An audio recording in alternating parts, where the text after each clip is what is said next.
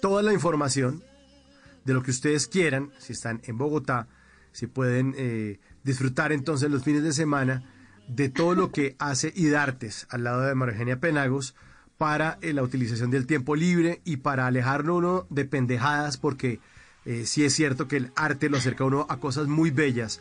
Si uno está deprimido, si se siente solo, si quiere conocer gente, si quiere explorar además el lado artístico de uno. Todos tenemos un lado artístico, María Eugenia, y no lo hemos explorado. Todos. Mira, todos tenemos dones maravillosos que nunca exploramos. Que la vida se nos va a lamentarnos sin conocer y reconocer nuestras fortalezas. Esa es la verdad. Esa es la verdad. Se lo, dice la experiencia, ¿no? La experiencia. ¿Hace cuánto? Bueno, para no redondear aquí ni hacer cuentas de nada, pero más o menos cuántos años ya en el arte, en el arte dramático, don Mario Eugenia. ¿Cuánto tiempo? ¡Wow! A ver, ¿tienes una calculadora ahí? Desde 1964. Ah, bueno, qué horror. fácil. Uy, mucho tiempo, pero, pero bien vivido, bien vivido, ¿no? Nadie me quita lo bailado. Lo he vivido, lo he gozado y tengo todos los kilómetros bien recorridos. Sí, y lo actuado tampoco se lo quita a nadie. ¿Cómo arrancó como, como actriz, María Eugenia? ¿En qué momento de su vida usted entendió que esto era lo suyo? Ve, Mauro, yo empecé a los cuatro años, ¿sabes? Y eh, digamos a nivel, a nivel de conciencia que yo quería presentarme ante el público. Y luego, a los 16 años, fue que empecé a estudiar teatro.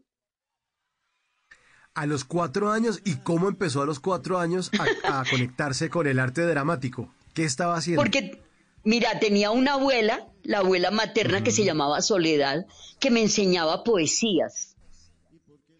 Y yo a los cuatro años un día me volé de la casa, yo soy paisa, vivíamos en Medellín y me fui a la voz de Medellín que había un programa que se llamaba Cójale la, póngale la cola al burro.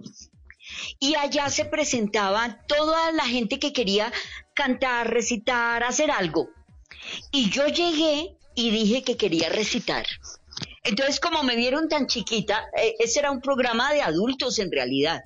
Me permitieron recitar y me acuerdo que me gané un premio que era de cuatro pesos que era el primer premio. y salí de ahí, cogí un taxi y llegué a la casa, me costó 55 centavos el taxi. Y la gente me estaba buscando, la familia estaba enloquecida, desesperada porque se habían robado a la niña. Y yo bajé del taxi y les dije lo que había hecho. Y de ahí en adelante yo seguí en, en, el, en, la escuela, en el colegio, en la casa, eh, recitaba poesías, participaba en las obras de teatro. O sea, yo, yo quería, yo quería eso. Y luego, cuando ya estuvimos aquí en Bogotá, me fui a los sótanos de la Jiménez, que estaba la escuela, una escuela de arte dramático, y ahí empecé a estudiar.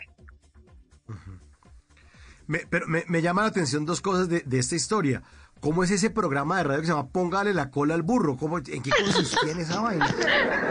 Uno puede imaginar un programa de radio que uno tenga que ir a ponerle la cola al burro. ¿Cómo es? Sí, se llamaba así y era un programa de aficionados. Entonces tú llegabas y te inscribías y decías quiero cantar o quiero recitar o quiero contar un chiste o quiero, en fin, hacer cualquier cosa de las que se hacían en la radio. Y de pronto llega una niña de cuatro años a decir, oiga, yo quiero recitar y se lo permitieron. Y mira, ese fue, digamos, a solas, de Ismael Enrique Arciniegas. ¿Quieres que hablemos? Está bien, empieza. Habla mi corazón como otros días. Pero no, ¿qué dirías? ¿Qué podrías decir a mi tristeza? No intentes disculparte, todo es vano. Ya murieron las rosas en el huerto y el campo verde lo secó el verano y mi fe en ti como mi amor ha muerto. Bueno, esa es una poesía larguísima y yo me la sabía toda. Me gustó. Me gustó mucho. El, problema es que yo, me iba a meter. ¿Cómo es que empieza? Yo, pensé que me estaba preguntando alguna cosa. ¿Qué? ¿Qué le, ¿Hablamos? ¿Era? Así, es que arranca. ¿Quieres que hablemos? Yo le iba a decir, bueno, está bien. Está bien. Empieza. Ah, ok. En las noches la única que no se cansa es la lengua.